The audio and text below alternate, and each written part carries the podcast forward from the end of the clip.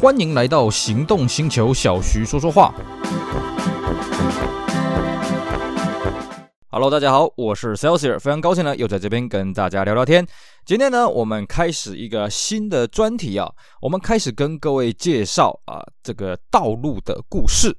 啊，当然我们讲啊，道路哈，不是叫你去偷偷录人家的什么录影带啊，什么影片啊，不是那个道路了啊，是 road，r-a-d 的道路啊。也就是说呢，其实我们在平常生活当中呢，出门啊，出门就要干什么？去上马路嘛，对不对？马路为什么叫做马路呢？因为最早是给马来走的。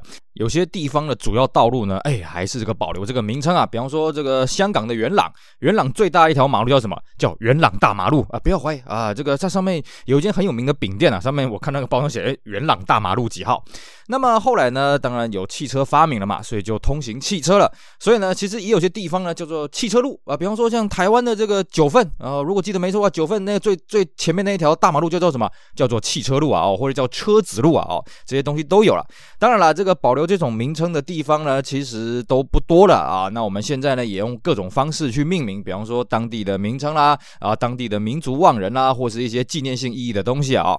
那我本身呢，算是出生于台南了，当然这个有点争议啊，因为我在国小三年级以前我是住台北啊。但是呢，比起台北来讲，我对台南这边的风土民情了解的相对多了一些了。所以呢，我们这个系列的话题呢，我们就先从台南这边的主要几条马路呢，来跟各位讲讲这个马路上。上面呢，有什么有趣的故事，有什么有趣的店家，还有什么有趣的回忆。那在我们今天盘古开天地的第一集呢，我们当然就是挑台南重要的道路了啊。那我们先跟各位讲啊，我们台南县市呢是在几年前搞成直辖市的啊。那我现在讲的所谓的台南市呢，主要是以旧的台南市啊，就是以前有台南县、台南市的那种台南市为主轴啊。毕竟如果你说把台南县给包含进去，哇，那真的会讲不完呐。呃，单单一条中华路呢，哇，台南县市加起来不知道几百条啊。那我们现在讲的都是以旧的台南市为主轴。那我们今天呢，就来跟各位讲。讲台南市的主要道路。今天呢，首先我们的主角呢，就是所谓的东门路。好的，我相信呢，呃，全台各地的同胞如果有来台南玩过呢，一定会对台南的道路复杂程度呢叹为观止啊。当然了，如果这几年呢，你对于卫星导航这种东西很依赖的话呢，其实你不会感觉出来，反正卫星导航叫你怎么走，向左转，向右转，呃，微靠右走啊。比方说，你都听这些东西的话，你不会觉得道路很复杂。但是如果你跟我一样，嗯，是个地图直本主义的人，当然我们现在地图。资本主义的人呢，买不到地图了，哭哭啊！如果说你习惯看的是地图啦，像我自己用啊这个网络上的导航呢，我也是稍微看了一下，但是我基本上不太会叫它导航啊。你就会发现台南路真的很复杂啊！这个这个不是我吹嘘的，我们台南人呢号称啊，去台湾各地的哎都不会迷路，哎，尤其什么，尤其去基隆，像我呢，我对基隆的概念就是，哦，真的是差点会迷路，处在那种。迷路挣扎的边缘呐，因为基隆呢，它是一个呃依呃依丘陵而建的一个港都啊，所以它有很多很小的马路，然后规划成所谓的单行道啊，那个单行道超级复杂了。以前呢，我们走这个西滨公路呢，台二线，那么进去基隆呢，我常常会迷路啊，就消失在这个基隆的市区里面了啊。但是呢，相对的，基隆的车友来到台南也不会迷路，都会处于这种迷路的边缘的状态。但是呢，如果是高雄的车友呢来了台南啊，这个稳定迷路的啊，高雄车友最最可怜，呃，这个去全台湾各地都迷。路没办法，谁叫高雄的这个道路环境组织的规划的这么的好呢？毕竟当时这个高雄是有日本人规划了，所以看高雄啊，你基本上就是啊，这个一二三四五六七八九十嘛，哎，从北到南是十全，哎，九如八德七贤六合，呃，五福四维三多二胜一心，哎，背起来了。基本上高雄啦，我觉得最麻烦的一条路叫做大顺啊，哦，大顺这条路就歪歪曲曲的，其他的都还好。所以呢，相对的，这高雄人出身的车友呢，我们常常 遇到他们在其他县市这个啊、迷路了啊。那台南呢？不好意思，台南号称是古都嘛，我们常说这个一府二路三艋甲，一府就是所谓的台南府城啊。所以呢，台南的这个道路规划呢 非常乱七八糟，因为这个这个都市发展的早嘛，哦，当年哪有人在管这些东西啊？是不是？所以呢，我们台南出生的人呢，哎呀，就对这个认路能力呢就相对厉害。当然，我要强调啊，这几年因为这个卫星导航的发达什么的啊，其实认路的路痴呢 真是越来越多了啊。那我自己呢是以前地图纸本主义的，所以呢，我对于这些认路呢算是这个别。也有一番的这个功力存在了啊、好了，这个废话扯了那么多呢，我们今天呢，先来跟各位聊聊台南的主要道路。我们今天讲的就是所谓的东门路啊。哦，那东门路这一条路呢，其实想当然尔啦，台南会有所谓的西门路、北门路、南门路嘛，对不对？可是呢，你不要痴心妄想啊啊，那我就沿着东门路、南门路、北门路、西门路这样环就可以环一圈台南，错。不好意思啊，这个我们有一句话是这样讲啊，呃，东门路呢不在台南的东边，西门路呢在台南的西边，北门路不在台南的北边，南门路不在台南的南边啊。呃，这个讲起来有点绕口令啊，但是如果你是台南人呢，你听到这个话，你就会会心一笑。当然这句话不是讲的很准确，但是呢，真的只有西门路真是沿着台南西边这样一路这样子跑啊，这倒是真的。你真的可以把台南给外环一圈的呢是什么？是中华东西南北路还有中华路。换句话说了，如果今天呢你在台南生活，或者是啊、你来台南观光的话，你要不走到东门路或者是这个东呃中华东西南北路有点难，为什么呢？东门路呢是衔接高速公路交流道跟台南市中心的主要的干道了啊。那讲到这里呢，就觉得这个有点可惜啊。台南市啊，旧的台南市呢，目前为止没有任何一条高速公路跟快速道路有加匝道直接进去市区了，完全没有。而且呢，在台南市中心呢，目前为止也没有任何疏导性的高架道路啊、或者是地下道。地下道勉强有一个啦，叫做民族地下道啊。民族地下道呢，它也不是穿过什么啊大马路啊平交道，不是。它是穿过哎平交道啊，对，它没有穿过平交道，他呢是穿过一个国小叫做博爱国小，很特别啦。我想在台湾呢，呃，为了这个学校做一个地下道穿过去的案例应该是是不多啦，至少我现在是没有想到。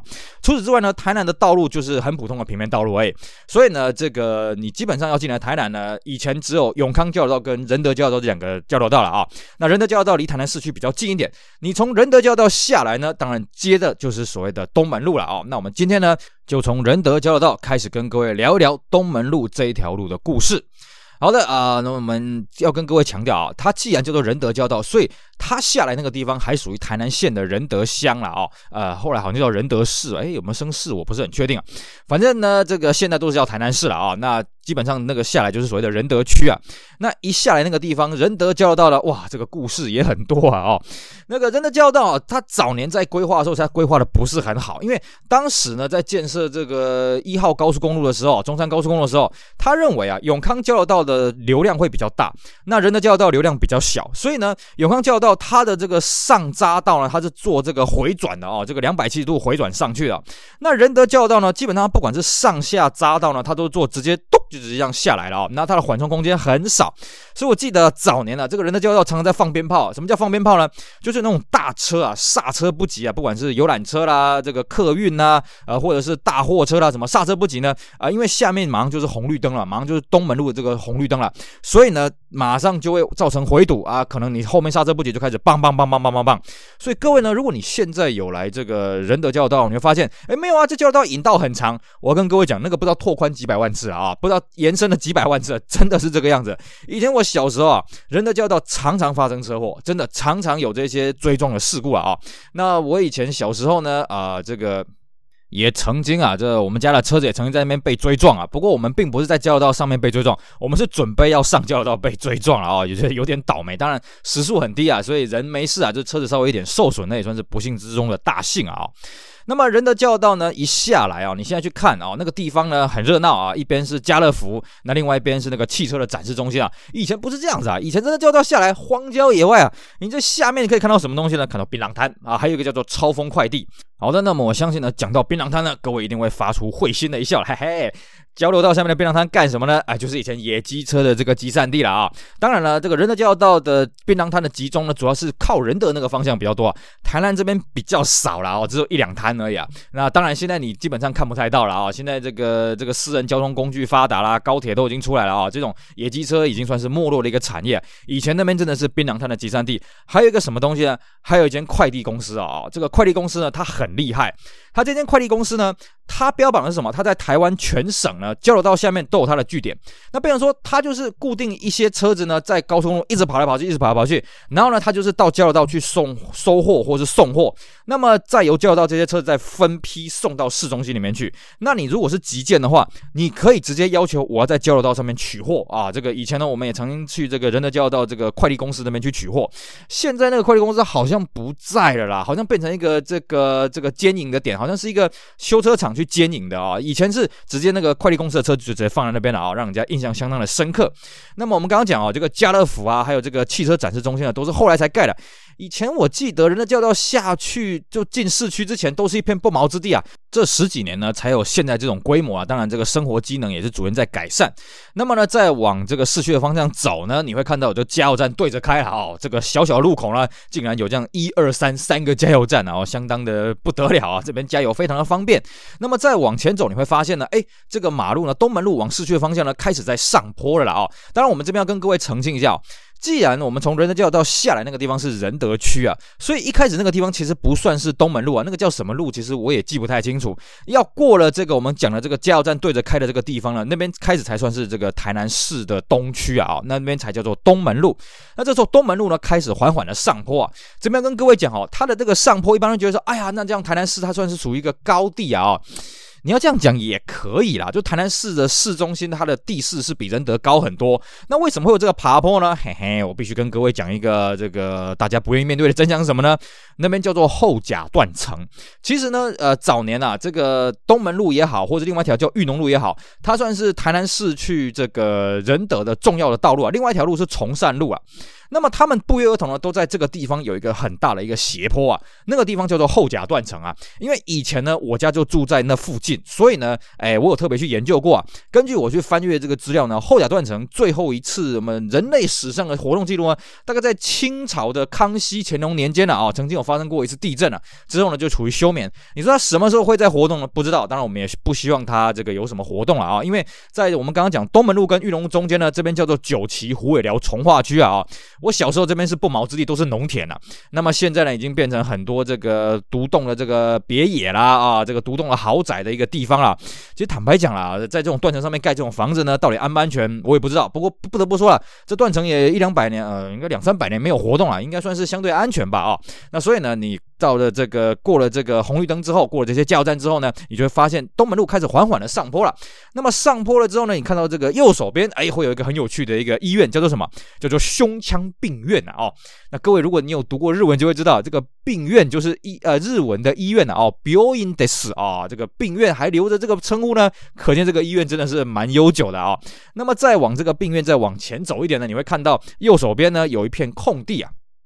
这个空地呢，现在是啊、大台南市的这个公车啊、的一个停车场啊。但是以前呢，这边曾经是一个夜市，叫做人美夜市啊、我相信呢，来台南观光的人应该都有听过一个口号，叫做“大五花”啊，不是叫你买这个猪肉的五花肉片去这个涮火锅啦，是说台南市的夜市呢，你要记住礼拜几礼拜几有这个夜市呢，就叫一个大五花。礼拜一、礼拜二呢是所谓的大东夜市，礼拜三是武圣夜市，礼拜四呢是花园夜市，那礼拜五呢又回到大东夜市，礼拜六、礼拜天呢分别是这个武圣夜市跟花园夜市，所以呢我们才会讲一个大五花的口号。那你会说，哎，那你刚刚讲那个叫仁美夜市，为什么没有这东西呢？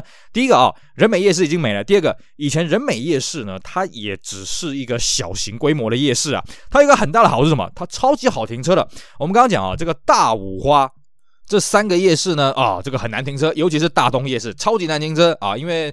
大东夜市呢，它所处的位置已经算是市中心了，那边停车位很少。那你像那个武圣夜市或者花园夜市，它相对比较比较郊区一点的地方了哦，停车位的规划比较好规划。那人美夜市呢，哇，超级好停车，宇宙无敌好停车。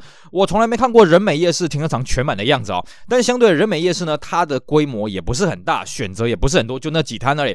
后来好像是因为它的这个夜市的收益不是很好啦，所以呢，这个后来市政府呢就把它收回去啊，那另外做一个规划了。这个也算是我们当年的一些。记忆啊，那么在人美夜市呢，再往前进呢，还有一个当年的记忆是什么呢？这时候东门路持续的缓缓的上坡，然后会开始右转，再左转，在右转之后呢，你会看到一个这个寺庙的入口处了啊、哦，在树果树旁边呢，呃，在我们节目录制的现在二零二二年呢，它是一个停车场的入口，但是呢，早年它是一个台南人的共同记忆是什么东西？叫做慧光休闲娱乐中心的啊、那汇光休闲娱乐中心算是台南非常早期这种运动俱乐部啊。那个年代哦，没有所谓的健身房这种概念，但是那个时候有一个叫休闲度假村的概念啊。那个地方呢，是台南很多人啊，尤其是一些上流社会的人呢，会去那边做一些休闲活动。比方说，它有游泳池啦，它应该是有健身房，我知道它还有网球场了啊。那一些什么一些运动化的一些设施项目，它那边都有。那我会对那边有印象，是因为我在国二升国三啊，国三升高一的暑假呢。啊、曾经去那边学过游泳啊，因为在此之前呢，不好意思，小弟我啊，出身为台湾人了啊，但是呢，我是个旱鸭子啊，这个台湾四面环海，竟然不会游泳，有点丢脸了。那我妈那个时候觉得说，哎呀，你刚考完这个高中联考嘛，在家里吃饱撑的，闲着没事干也不是办法，来来来，去学个游泳吧。啊，那我就去，因为家里那时候住那附近啊，所以呢，我们呃，这个我就是暑假的时候去那边学游泳啊，哎，真的是把这个所谓的呃自由式呢，啊、还有这个其他的我就学不来了啊，我只学了自由式，而且我觉得自由式很奇怪，我的自由式呢会往后退啊，我不知道我的姿势哪里出问题啊，哦，所以呢，其他的蛙式什么我就自己偷学的而已了啊，那主要是游自由式，那花了一个暑假时间，哎，确实把这个自由式给学起来。而且这段期间呢，让我印象很深刻的是呢，我在学游泳的时候，还遇到我国中的隔壁班的女同学啊，而且呢，她们一家三姐妹都在那边学游泳，哇，这三姐妹呢，这个都长得很漂亮，身材都很好啊，好像扯远了啊。总而言之呢，这个慧光曾经是我在那边学游泳的地方啊，那也留下了蛮多愉快的回忆啊。当然后面这几年就是呃，其实她已经在那边荒废了好几，我应该有十多年应该有咯，就是后来不知道她怎么样经营出了一些问题啦，然后就。荒废在那边，那直到前几年才改成这个停车场。那最近呢，听说有一些新的规划是什么？这个我就不太清楚。但它里面的腹地真的是相当的大了哦，这也算是台南算是很早期，搞不好是最早的这种私人运动的休闲中心的一个概念了哦。在那个时候还没有所谓那种健身房、健身中心，它算是一个先驱啊哦。好的，那么过了这个这个汇光休闲中心之后呢，你再往啊、这个台南市中心的方向走呢，继续走啊，它这个弯道呢会继续往左弯，再右往右弯，等于是个 S 型的弯道了啊。那么过完这个弯道之后的爬坡呢，等爬到这个最上面的时候呢，你会发现左手边呢啊是一片空地，被拆除的空地啊。当然了，这个是我们节目录制当下的现况，就是二零二二年了，它那边是已经被移平了。其实那个地方哦，早年它是一个验车场，叫做东来验车场，而且呢，它的建筑物非常特别哦，它那个建筑物是一层楼的，可是它的屋顶啊是那种那种飞檐式的啊，就是它会有那种。起伏起伏起伏那种很特别的造型啊，其实那是以前啊，据说是以前粮食局的地啊。那后来呢，这个粮食局为了要资产活化呢，所以就把这个地呢算是租出去。但是这一阵子呢，好像这个市政府那边想要把地重新活化利用了，所以就把那片给整个拆平了啊。那当然验车厂也就不在了，算是我们当年的一个共同的记忆啊。那么那个验车厂的对面呢，有一间小吃叫做七海鱼皮啊。我相信呢，各位，如果你有来台南吃小吃的，有些人会指明啊，那个要吃什么虱目鱼粥，要吃什么鱼肠，要吃什么鱼皮汤。呃，对不起啊，这些东西小弟我平常都不大吃了哈。第一个我不敢吃内脏，第二个呢，鱼皮我觉得嗯，我也不敢吃。那么你说那个虱目鱼啊，我觉得啊、这个这个这个鱼刺很多，而且呢，这边顺便跟各位闲聊一下，你知道为什么虱目鱼叫做虱目鱼吗？各位，你去看哦，虱目鱼啊啊！如果你不是这个台湾的听众的话，你可能会觉得 What's that？虱目鱼 What's that？OK，好，我们跟各位讲讲虱目鱼，它的英文叫什么？叫做 milk fish。所以呢，也有一个称呼叫做牛奶鱼啊。据说是因为它的肉质吃起来呢，啊，很鲜嫩，很像牛奶一样，那个口感非常的这个入口即化的这个感觉啦。哎，坦白说了啊，我是不怎么不不这么认为啦。我也不是没有吃过虱目鱼啊，啊，因为呢，我爸我们常说我爸是鼠猫，他超级喜欢吃鱼的。那我们小时候就被迫吃的这个虱目鱼啊，鱼刺非常多，常常还去梗到啊。那么虱目鱼这个名称的由来啦，据说啦啊，据说是当年郑成功呢，呃，这个登陆台湾，然后呢，这个士兵呢非常的饥饿啊，在这个台台南这边登陆嘛啊，当时叫做大员啊，那其实这也是为什么后来叫做台湾呢？因为大员的闽南语叫做大员嘛，啊，后来可能就这样变成台湾了啊，有此一说。那在大员这边登陆了之后呢，啊，他非常的饿，他就问这个当地的这些居民啊，有什么东西可以吃啊？当地的居民就捧着他们现捞的这个虱目鱼啊，当然那个时候不叫做虱目鱼啊。然后呢，这个郑成功觉得啊，这东西很好吃，哎呀，赞呐哦，他就问那个当地的民众，哎，这个叫什么鱼？结果呢，当地的民众呃听成是说，哦，他要把它命名这个叫虱目鱼啊，所以就这样子啊，这个以讹传讹这样子过来了啊，是有这么一段有趣的一个典故啊。那、小弟我不吃虱目鱼啦啊，所以呃不太吃虱目鱼汤啊，因为我觉得那个那个刺太多啊。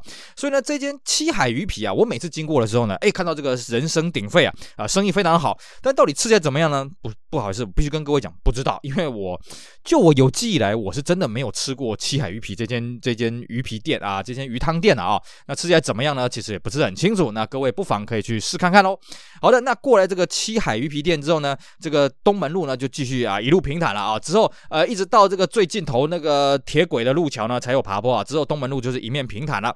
那么再往前去呢，在右手边有一个很有趣的一个这个诊所，叫做张牙医啊。哦，每次我们经过都会会心一笑哦，张牙医哦，这个名称取得很好。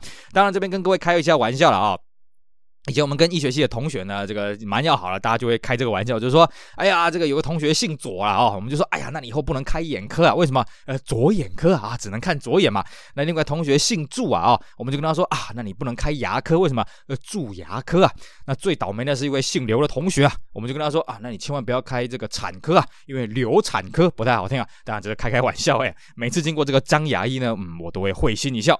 那过了张牙医之后呢，你会到了一个很大的马路口，那这个马马路口呢，就是啊，这个台南两条重要干道的这个交界，一个是东门路，一个是中华东路啊。哦，这个我们在东门路上面呢，你横了过来那条就是中华东路啊。中华东路那个地方算是省道啊，省道台一线的这个啊，这个这个路段。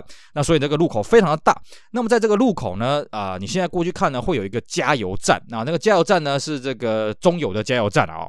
他以前呐、啊，他不是长这副德性。以前他就是千越加油站啊，一千两千的千呐啊，那个跨越的越啊，千越加油站。这间加油站呢，他也不是在那边很早就开业，我记得他也大概在十几年前才开业的。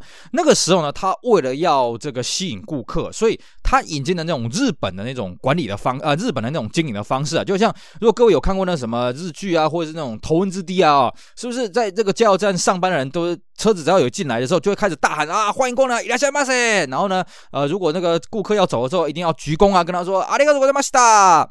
所以呢，那间千越加油站一开始在台南，它为了要在那个竞争的环境当中生存啊，所以呢，它也引进了这种服务的功能。也就是说呢，呃，基本上你车子只要一开进，他就跟你讲欢迎光临啊、然后呢，如果要加油加完之后，他会跟你说谢谢光临，欢迎再度光临，然后跟你鞠躬。而且那个地方毕竟是大马路啊，所以他们故意喊得很大声啊，让那个往来的这个这个用路人啊、民众啊什么都可以看到，哇，这个服务不错。而且呢，它不只是只有啊、这个欢迎光临跟谢谢光临这个东西诶，你开车进去之后呢，他会问你说啊啊，请问先生，请问要加什么油？然后还有问你一句话哦，啊，请问先生有没有垃圾要丢？哦，这跟日本一模一样。然后呢，会有另外一个这个工读生呢啊、帮你擦你的玻璃啦啊、帮你这个做一点基本的清洁什么的，服务非常的好。所以呢，这间加油站果然呢，在台南这时候一炮而红。因为就我了解了，台南当时呢，应该是没有服务这么好了。不要说当时了，就算是现在呢，也没有服务这么好。现在你去那个加油站呢，哎，这些这种啊服务不能说它不好了哦，但是就是没有当年的那种很让人家哦眼睛为之一亮的那种特别的服务了哦。这是当年我们共同的记忆，这是签约加油站。那么过了签约加油站之后呢，东门路算是进入台南市的市区了哦。所以呢，开始你会看到那个吃的小呃吃的那个饮食店比较多了。那右手边呢，会有这个麦当劳跟肯德基跟着一起开。再往前进呢，会到一个马路的路口，这个马路也算是蛮大、蛮复杂的，叫做崇学路的路口。那在崇学路的路口呢，这边有一棵大榕树啊。这个大榕树呢，其实它以前啊是更长在这个这个这个路口这边的啊。那后来有慢慢被缩进去，因为那个榕树啊，这个非常的大棵啊，以前在那个路口呢，呃，常常引发一些擦撞啊什么的一些事故啊。那慢慢的有把它做做一点迁移。那在这个路口呢，也有很多小吃，像这个什么我们闽南话叫做碗粿了啊。你翻成这个中文的话，应该叫做玩螺。那还有些鳝鱼意面。鸡肉饭，哎，我觉得也都算是不错了啊。各位如果这个有机会的话，也可以去那边吃一吃。不过那边停车超级麻烦哦，所以停车要小心啊。那边基本上路边的停车格非常少啊，而且那边拖掉算是很兴盛，因为呢那边的交通流量很大，尤其呢。这个呃东门路过了这个崇学路，一直往市区的方向走呢，它会从原本的四线道变成两线道啊，那个交通就很容易打结。所以各位呢，如果你要去从东门路进去市区的话，我建议你还是绕路啦，尤其在假日的时候，哇，那边很容易堵车啊。这个我们一般当地人我们知道怎么绕了啊。那你如果不知道的话，卫星导航开一开，呃，尽量不要去走啊东门路这个过了崇学路之后往市区这段路，那非常的这个困扰啊。那么过了崇学路之后呢，呃，这个路变窄了，那么住宅也开始变多了。那么在过了这个裕农路路口之后呢，有一间很有意思的店哦，这个也可以跟各位闲聊一下。有一间达美乐啊，达美乐呢是卖披萨的嘛，我相信大家都知道啊。但是呢，达美乐在进来台湾比较晚。台湾最早进来的披萨连锁店呢，比较有规模的是这个必胜客 （Pizza Hut）。那 Pizza Hut 呢，最早在台南的店呢是在东宁路跟长路的交叉口啊。那这个店呢开了，我记得开了三年之后。达美乐才进来，那达美乐第一间台南店呢，就在这个东门路这个地方啊，他始终没有搬过。因为我们刚刚讲那个必胜客呢，创始店，他后来搬走了啊，那达美乐没有搬走过。那我为什么会对这两间店印象这么的深刻呢？嘿嘿，因为诶，以前小弟我们家里面呢，常常吃披萨啊，在我啊、呃、这个以前还在住家里的时候了啊，但我现在也住家里啊，就是以前学生时代呢，啊、呃，我妈很喜欢吃披萨，所以她有时候懒得煮呢，就叫我们去电话去订这个披萨。那当然，当然当年那个披萨都是所谓的买大送大嘛。那我们在一开始吃必胜客的披萨呢，坦白讲啊，我觉得。呃，披萨在当时的台湾算是一个很新颖的一个食品。呃，不过呢，嗯啊，你说吃起来有没有特别的好吃？我觉得也还好啦哦。等到后来达美乐出来之后，我们发现，哦呦。达美乐披萨口感比这个必胜客好吃啊！当然，这个是因人而异了啊。以我自己的观点是这个样子。尤其呢，达美乐披萨它当时有推出所谓的厚皮跟这个手拍薄脆啊。哦，我个人非常推这个薄脆的披萨，因为必胜客它当时也有分这个薄皮跟厚皮啊。但是我觉得点起来差不多啦，吃起来没有差很多啊。那达美乐呢，相对它的披萨的口感呢，不管是厚皮或是薄皮的，我吃起来算是啊、比较能够接受。而且达美乐虽然当时它的价格比必胜客稍微贵了一点，但是我觉得它的用料啊、比较好吃一些了啊。不过比较好玩的是哦，以副食品来讲，呃，我觉得必胜客比较强啊。达美乐的副食品呢，我吃起来觉得嗯，稍微略逊一筹了哦。当然，你说这几年呢变化怎么样，我必须跟各位讲，我真的是不清楚，因为我这几年已经很少吃披萨了。呃，这边必须跟各位浇一桶冷水啊，因为其实披萨这个东西哦，对身体健康真的不是很好啊。首先第一个哦，它很咸，它真的很咸。如果你有看过那个披萨的制作的方式。它基本上呢就是一个饼皮，然后呢，它会先在这个饼皮的表面呢先刷一层这个番茄酱或者一些其他的调味酱哦。光是这个调味酱，我看这个钠的含量就爆表了。然后上面再放一些这个有的没的配料，然后最后呢一定要加这个 cheese 啊，这个 cheese 也是这个高钠量的东西啊，然后再拿去烤。除了第一个呢，它的钠的含量很高以外，第二个什么？它的热量非常的夸张啊，非常的高啊。以前呢，我说我们家里面常常吃披萨嘛，根本就没在管这个东西啊。后来呢，这几年我稍微研究一下，哇，披萨这个热量非常的夸张啊。以我们一般来讲买大送大，这个大的我不知道是几寸啊，那个热量算起来呢，可能啊，这个夸张一点的，可能一个披萨大披萨热量就三千大卡。那个时候我跟我妈两个人啊，我们吃两个买大送大的，就是买大送大的披萨，这样总共加起来两个啦。也就是说，我们两个人一餐吃了六千大卡。哎，这还没算那个副食啊，比方说有什么什么可乐啦，啊什么鸡翅啦，什么数星星啦、数球啦，那个加一加哦，可能我跟我妈两个人一餐就吃了七千大卡，非常的夸张。而且还有一点是什么？其实披萨的饱足感不一定很强，像我们刚刚跟各位讲的这种薄皮的披萨哦，其实它没什么饱足感，但它的热量跟厚皮的披萨差不多，这个非常的。夸张哦，所以啦，我是觉得披萨这种东西，你说三五好友聚餐，大家 happy 一下，大家开心一下呢，我觉得偶偶一为之是可以的。但你说常常吃呢，最好就不要，因为它的热量跟这钠的含量非常高，而且还有啦，你说披萨上面有什么蔬菜吗？哦，你去点什么夏威夷，哎呦啊，夏威夷上面有凤梨啊，那你去点那个什么美式腊肠啊，呃，什么日式照烧啊什么的，那个有什么蔬菜嘛？哦，所以它的营养也不是很均衡啦。那必须跟各位讲说。这个东西呢，大家还是少吃啊。那这边顺便再跟各位扯一下好了，这个披萨这种东西哦，其实在这几年因为疫情的关系哦，它受到了相当的影响。台湾这边我看是还好，我是看日本那边的朋友跟我们讲这个事情啊。他说日本的披萨店倒掉很多，为什么呢？因为日本的年轻人呢，开始对于披萨这种东西开始失去兴趣，而且呢，因为披萨最主要除了这个家庭聚餐以外，很多时候都是年轻人聚会的时候会去点这个披萨，会去叫这个披萨外送。但是因为疫情的关系哦，大家在这个聚会的机会变少了。所以外带披萨、外送披萨的接单量就大减很多了，所以在疫情期间，日本倒了很多披萨店。那我看在台湾是还好啦，因为台湾你如果过年过节啊，比方说这个中秋节啦，或是农历年啊，哇，这个披萨店这个人声鼎沸啊，大爆满，要买个披萨，据说那个时候要等三个小时以上啊，非常的夸张。我看了一下台南台湾的披萨店啊、算是还算是蛮兴盛的了啊。那这是这一间达美乐披萨啊。那么过了这个达美乐披萨之后呢，呃。就会另外一条大马路叫做林森路啊，林森路是台南的，这算是从头到尾都是这种，应该算是六线道哦，这算起来可能要到八线道，就是快车道有两线，呃，每边各两线，然后还有一条机车道啊，那还有那个很宽阔的这个停车空间、啊，那么过了。林森路之后呢，这个东门路会更呃更往市区的方向走呢。你在右手边会看到公车站牌旁边会有一个美轮美奂的一个豪宅啊。这个豪宅呢，以前是这个台南的美术院啊，还是叫美术厅啦。那现在这个美术院、美术厅呢，搬到这个忠义国小，也就是啊那个那个孔庙那个那那一带了哦。那以前是在这个地方。那这个豪宅呢，据说是一个许松烟啊，这个台南当时一个很有名望的一个大户的一个古宅啦。那这个古宅呢，啊，也被列入这个这个台南市的古迹。那你会看到它那个建筑啊，就是大概好像一九三零年代、四零年代那种民国初年的那种建筑啊，这个有点洋化的这种建筑，跟我们现在其他这种四四方方那种公寓啊什么的那个建筑差很多啊。你一看就会觉得哇，这个以前当年是相当了不起啊。不过现在呢，它啊、我觉得它有有点缺乏管理了，所以看起来有点这个就是封存在那边，我觉得有点可惜啊。当然，他们可能有他们的考量。那经过之后呢，啊，别忘了要多留恋两眼了。我觉得这个相当的有意思啊，这个地方相当的有味道。不过接下来我们跟各位讲的这个景点呢，我保证大家谁都不知道啊。在许兄人古宅呢，继续往西边的方向走呢，大概走个嗯，应该一百公尺以内，应该五十公尺而已，还没到下一个红绿灯啊。这个右手边有一个资源回收厂。哎，各位一定很好奇啊，资源回收厂有什么好讲的呢？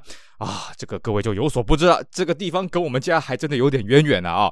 呃，这个资源回收厂呢，大概是在大概十八年前左右开设的啊。之前呢，它是一个独立的一个住宅位置啊。我记得那边有一栋独栋的透天别墅。为什么会这么清楚呢？哎，没错，因为我们家差点去买那块地。呃，怎么说呢？呃，其实我家在这个我国小的时候搬到台南之后呢，陆陆续续搬过几个地方。那我们家现在这个位置的上一个地方呢，是住在这个九旗从化区了啊，在这个台南市东区复兴国中那边呢。那那个时候觉得呢，那个旧家啊不太够用了啊，那希望说可以买一个新一点、大一点的房子，所以呢，我们就开始到处去找了。当然，其实找房子这种事情呢，不是一件容易的事情啊，因为这个总是有一堆奇奇怪怪的条件啦、奇奇怪怪的约束啦，什么的没到。那其中呢，在找房子过程当中，我们就找到这个地方。当时这个地方就像我刚刚讲哦，它是一个独立的土地，然后自己盖了一栋独栋的一个透天厝了啊。那当时呢，我记得我有过去看过啊，我妈跟着我一起过去晚上看一看那个房子啊。然后呢，看一看，嗯，觉得这个地方其实也不错，它是闹中取静。怎么讲呢？它的门牌是东门路的门牌，但是呢，它并不直接面临到东门路，也就是说呢，它是从东门路走一个类似像巷子的东西进去，可这个巷子是私人的啊，就是连同这块土地是连在一起的私人的啊这个领域了。那么等于说，你从东门路这边虽然比较吵，可是你走进去之后呢，其实就不会吵了，完全不会吵。所以那个时候我在看那栋房子的时候，我很惊讶，完全看不到东门啊，完全听不到东门路的人声鼎沸啊，完全就是啊，等于说是闹中取静了。而且那个环境也相当好，因为附近都是住宅区啊，所以完全不会吵闹。那那个房子的格局，其实我看的也不错了啊。那各位一定会很好奇，那为什么后来没买呢？哎，后来当然就是因为奇奇怪怪的事情，比方说呢，啊，这个房子的走向不好啦，比方说呢，啊，这个房子的建材不好啦，什么阿里阿扎事情。所以最后呢，这个房子就告吹了啊！这个就不得不说了，这个命运作弄人啊！如果当初我们家有在那边买房子的话，现在我们不得了了。现在东区的建地啊，我们刚单纯讲地就好，建筑物都不要讲啊。东区的建地呢，现在一平可以卖到我们节目录制当下，一平可以卖到六七十，没什么问题啊。那块地呢，我这样看一看啊，它的那个整个建啊，整个地平，我这样看一看，至少也有个八十平以上了啊。那么现在是一平七八十万左右啊，当时开价多少呢？我记得当时它开价好像一瓶是三十左右了啊，三十二十左右了啊。那当然它不是卖地啊，它是卖整个建筑啊。我是这样换算它那个地的平均这样算起来的价格啊。当时没有买，结果后来不知道为什么呢，被一个资源回收商买走。那现在就是一个资源回收厂了啊。然后那个资源回收厂真的是超级发达的，为什么呢？因为那个地不断的增值，不断的增值，不断增值，而且难得有资源回收厂在市中心啊，所以它的生意也非常非常的好啊啊。其实我现在呢，我要卖废纸，我也会过去那个资源回收厂，因为我家就住在附近而已啦。后来我们家买到地方在那个附近而已，但是呢，每次去卖的时候，我都会想，哎呀，当初如果买这边的话，那就太好了啊！没办法嘛，这个是非经过不知道啊，世世事难预料。好的，这算是我个人的独门景点了。那再继续往前走呢，就会遇到所谓的东门加油站。这个加油站呢，对于住在这一带人非常重要啊，因为其实在市中心要盖加油站不容易。那这个加油站其实历史也是很悠久，只是它当然不是二十四小时的，不然这个居民就被吵死了。那我也常常在那边这个补充燃料了啊，这个相当的方便。那么过了东门加油站再往前走呢，过了长路会看到一个圆环啊。那我们之前有跟各位讲过，啊这个东门路上面有两个圆环，一个叫东门圆环，一个叫东门城啊。那其实呢，很多人会搞混。很多人到东门城以为到了啊，东门城圆环啊，就这个就是东门圆环啊，这个就就开始迷路了。其实呢，东门城我们一般不会称它东门城圆环，为什么？因为东门城它就是以前的东门的遗迹了啊。那当然你现在看得到所谓的西门路、南门路、北门路，但是呢，基本上只有东门这个城门楼有留下来，以前的旧北门啊、南门啊、西门啊那个都没有留下来了啊。那所以东门城圆环它其实不算是个典型圆环，它只是为了保留这个古迹。当然它也不是说没有十字路口了啊，就是东门路跟这个胜利路的交叉口，还有这个府连东路啊，其实它就是一个水平啊、这个垂直交叉，所以那个路口不是很复杂，甚至连红绿灯都没有。那当然啦，这边有个古城门啊，所以啊也是可以让人家发思古之幽情。只是啊，这个地方也不是一个很知名的观光景点啊。那附近也有一些我觉得还不错的小吃，但是呢，基本上都不用什么观光客了。大部分我们看到来这边的呢，啊、都是一些这个当地人啊。那这边我个人蛮推荐哦，在这个圆环这边呢，东门城这边呢，呃，有一个在卖虾仁饭的哦，那个吃起来口味我觉得还算不错了。以前呢，我早上去慢跑的时候呢，啊，都会早上过来这边吃饭，因为我这个人呢，过着老年人的步调生活，哎，早上大概五六点起来，然后出去外面运这个动一下呢，然后呢，一定要吃饭啊，一定要吃饭才会觉有这个饱足感啊。当然可惜这几年因为疫情的关系呢，我已经很久没有过过这样子的生活了，基本上我不带外食的了啊，不不会在外面吃饭，也不太会外带的，都回家自己煮。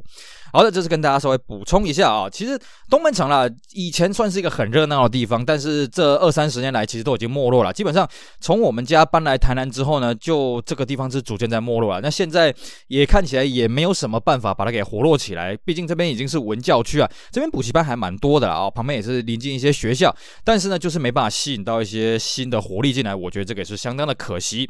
那么过了东门城之后呢，东门路就算是快要到尽头了，因为再往前走可以看到一个路桥。这是东门路桥，当然啊、呃，在我们节目录制当下呢，正在做这个所谓铁路东移啊，也就是说呢，以后铁路要地下化，那么这个东门路桥也会被拆掉，但是现阶段呢，还是维持在那个地方。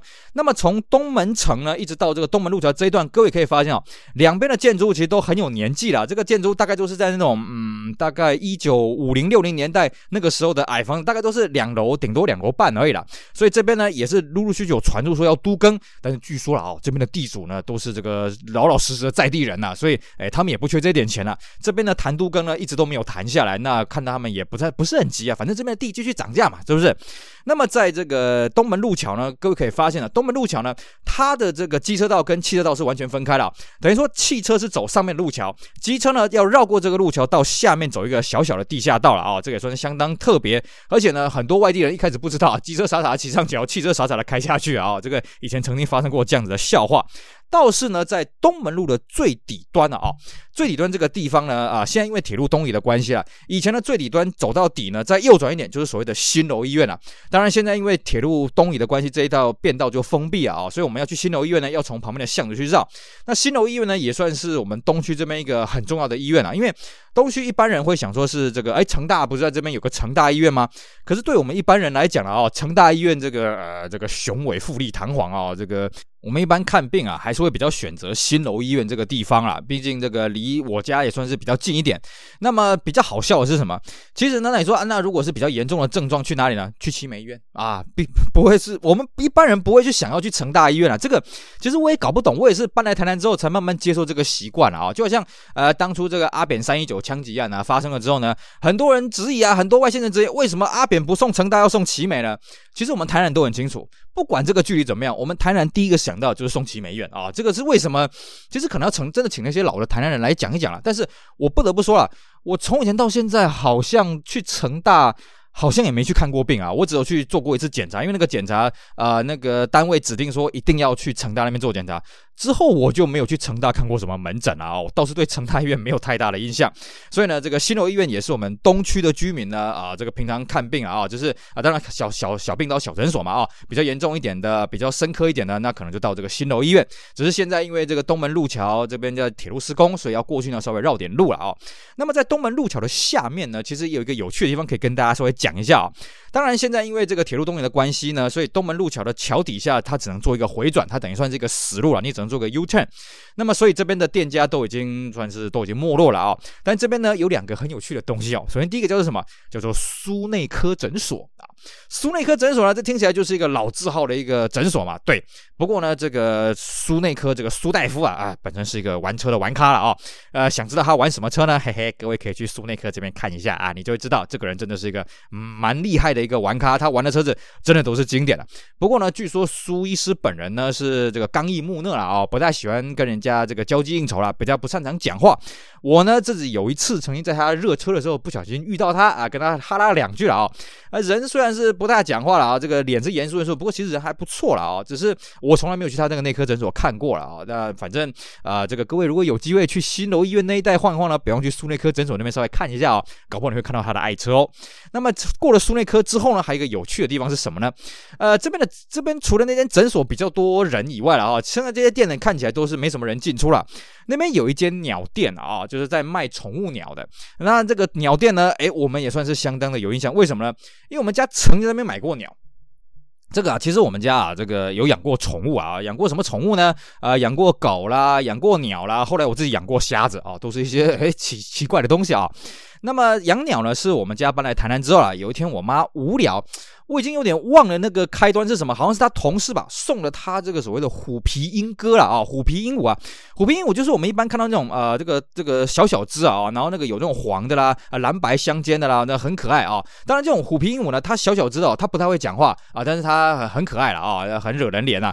这不过了，我必须讲啊，养鸟跟养狗一样啊，这种宠物你必须从小开始养，不然它很容易跟你有这种陌生感了。那一开始呢，我们养的这个虎皮鹦哥，因为是人家送的，所以跟我们之间。呢也没什么接触了，而且鸟的寿命其实也不长。那之后呢，我们搬家了之后呢，哎，这个虎皮鹦哥也一起带过去了。结果呢，就造成一个新的问题啊。以前在养这个鹦鹉的时候是养在房间里面啊，所以没什么大问题啊。后来搬家之后，哎，想说有个院子嘛，那院子呢就把它把这个鸟笼放在院子里面，大大事就不妙了。为什么呢？猫就过来了。我跟各位讲哦，猫是一个很聪明的动物，而且猫很喜欢攻击鸟类。甚至呢，我们后来有一只虎皮鹦哥，我们就在猜，应该是被这个猫给吃掉了。那另外一只身受重伤啊。猫它很聪明了哦，猫它知道这个笼子的门哦要怎么开，然后呢，它会用另外一个方式，就是它一只前脚去开笼子的门，然后呢，一边在虚张声势。逼那个鸟飞出来，那那鸟飞出来，它就会瞬间把这个鸟给抓住了啊、哦！为什么会知道这个事情呢？因为有一次我看到他去弄这个笼子，当然我没有看到他亲亲口把这个呃这个鸟给吃下去了啊、那后来呢，两只虎皮鹦哥呢，一只可能被吃掉或是飞走了，那一只身受重伤啊。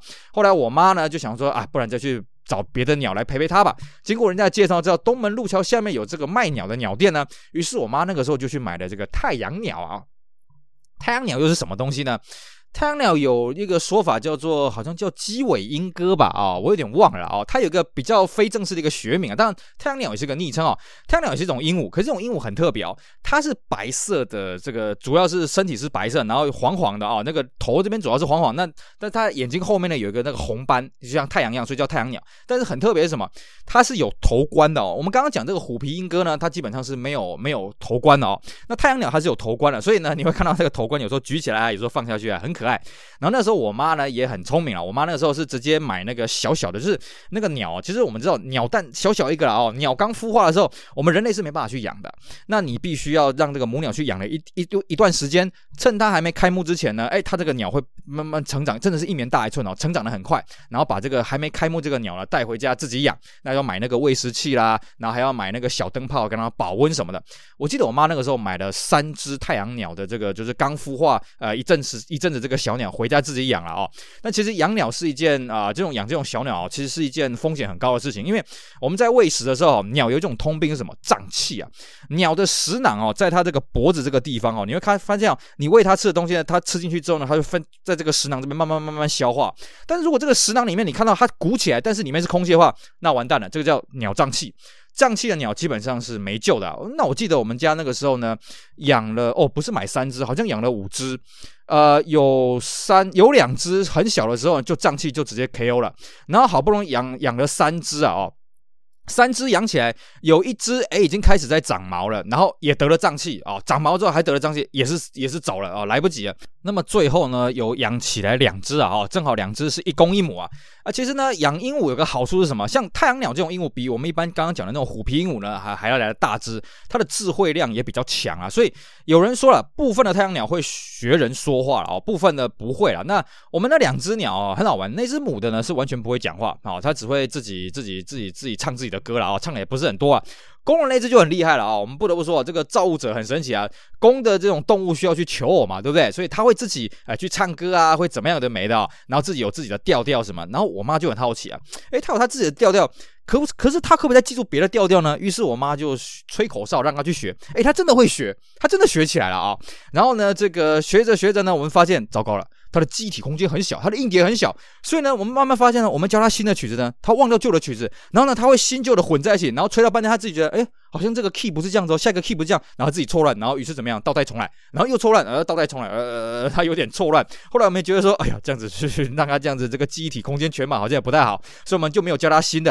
然后过了一阵子呢，他把我们教他的东西给忘了之后呢，哎，回想起他以前旧的既有的内建的这一些这个歌曲呢，哎，他又开始那边吹来吹去了啊，相当的有意思啊。那我们这个太阳鸟呢，当初就在这边买的。那后来呢，是因为养了几年啊，那个被邻居嫌吵，我们后来呢就把这个鸟再放回去这个鸟店去卖了。那我印象。很深刻啊，这个鸟呢，其实在我们家呢就作威作福啊，乱七八糟啊，有的没的事情搞了一大堆啊，都不太乖啊。可是呢，把它送回去这个鸟店之后，哦，超级乖了。哦，他在那边就完全就非常的安静，什么都都不讲话了啊、都非常的安静。偶尔我们去探望他的时候，他就会很热情。但是呢，他也知道他可能啊，就是跟我们的缘分也不够了。但是据说呢，后来这只鸟也被人家买走了啊。希望他在这个新的环境呢，可以这个幸福安乐的继续活下去吧。